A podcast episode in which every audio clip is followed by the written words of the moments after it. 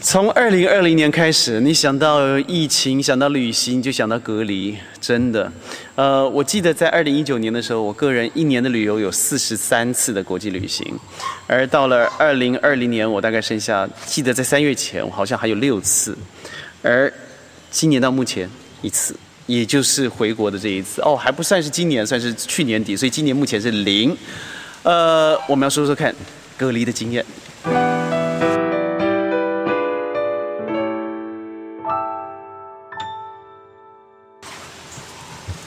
隔离隔离啊！哎呀，我现在想起来，我还真的不知道我是怎么度过的哦。各位好，我是轩，欢迎回到今天的宣讲会。啊，我在川里，没错，这个一直呱呱叫的就是我们最可爱的宠物，它叫做东东，非常特别哦。它只有一只翅膀，它几乎听得懂人话呢。所以有一天我要特别用这个专辑啊，来特别介绍一下我最爱的东东。但是有个问题就是，它一听到我说话。就会吵，你知道吗？就会吵，所以我尽量把声音拉近一点啊，不好意思了。那我要说的是，我过来以后怎么样完成我这很痛苦的隔离？哇，真的是很痛苦。第一个是到了机场，然后你先会被安排坐在两边，一个是你要加价的啊，每天要加价，然后另外一边是你按照标准的流程。我们当然不可能加价，因为十四天呢，你每天都要加这么多钱，加起来那就是五星中还要再加个早餐的费用。于是我们在那等。第一个小时过去了，第二个小时的时候呢，我的助理就去问了这个在当场的这个官员，说：“呃，我们到底什么时候离开呢？还有我们要住什么饭店？”答案都是不知。我相信他不说的不知道是不想造成混乱，还有不想做差别待遇。于是我们那时候坐在当场的就查了一些隔离的经验了。马来西亚到了吉隆坡市区以后，他会住在哪里啦？那个时候我看到有十七间呢，就是得到授权的，不是医院，不好意思，饭店，饭店，饭店，饭店。对，呃，我们查了很多，我们就期待哪些要，哪些不要，然后这个千万不可以，那些一定要发生这样。那我们大概等了将近快三个小时，真的没有夸张。事实上没有什么人，他。在等什么呢？就是等飞机上的人下来，因为班机不多，所以他要凑到一一台车以后才会移动。真的就是如此，这样有效率。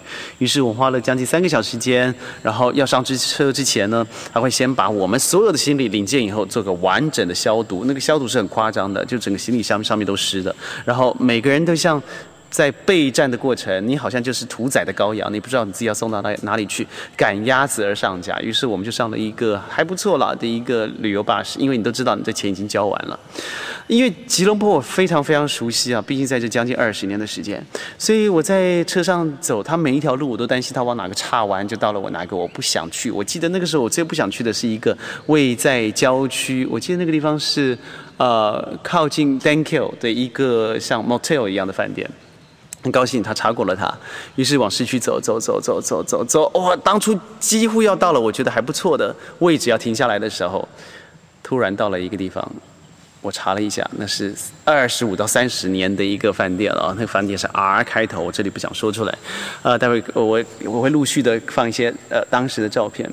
呃，下来以后你就要填写很多资料了。我事实上我一直不喜欢用 WhatsApp，所以呃。我事实上手机里没有 WhatsApp，但是饭店要求每个人必须要下载 WhatsApp 作为在饭店隔离的时候啊，他所联络我们的方式。于是当场我就立刻下载，立刻扫扫描，然后他把你的手上呢放一个蓝色的 band，确定在这十四天你的名字的姓名像病患一样啊。然后登记好了以后，我要求呢和我的同事能够住在同一层，最好是隔壁，因为我们的东西可以互传嘛。虽然我知道这是违法的，因为在隔离的过程你根本不应该出来。呃，答案都是 no no no。这个过程实际上是很不舒服的。第一个，呃，你或许当被当一个好像已经染疫的囚犯；第二个是你真的不知道你的未知的未来是怎么安排，你的楼层、你的房室，或是你甚至会不会有阳光，这个真是悲剧啊！于是我们安排了以后呢，他再怎么样给我们了一个楼层十九楼。于是我们住进去的时候，从呃大厅登记。行李不用拿，他们帮你拿。然后到了房间，这个时间大概二十五分钟左右，还算还算快了，因为我们台 bus 嘛，四十多个人。然后进去房门就关了，然后里面有很多的条呃规规矩让你看有什么食物。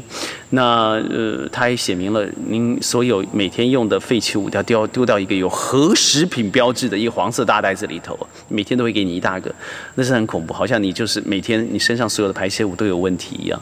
呃，如果你不放在那袋子里，他就不帮不帮你丢，然后告诉你说，这个换被单呢，你必须要自行更换，我们四天会换一次，然后他会放到门口，你就必须要自己捡回来。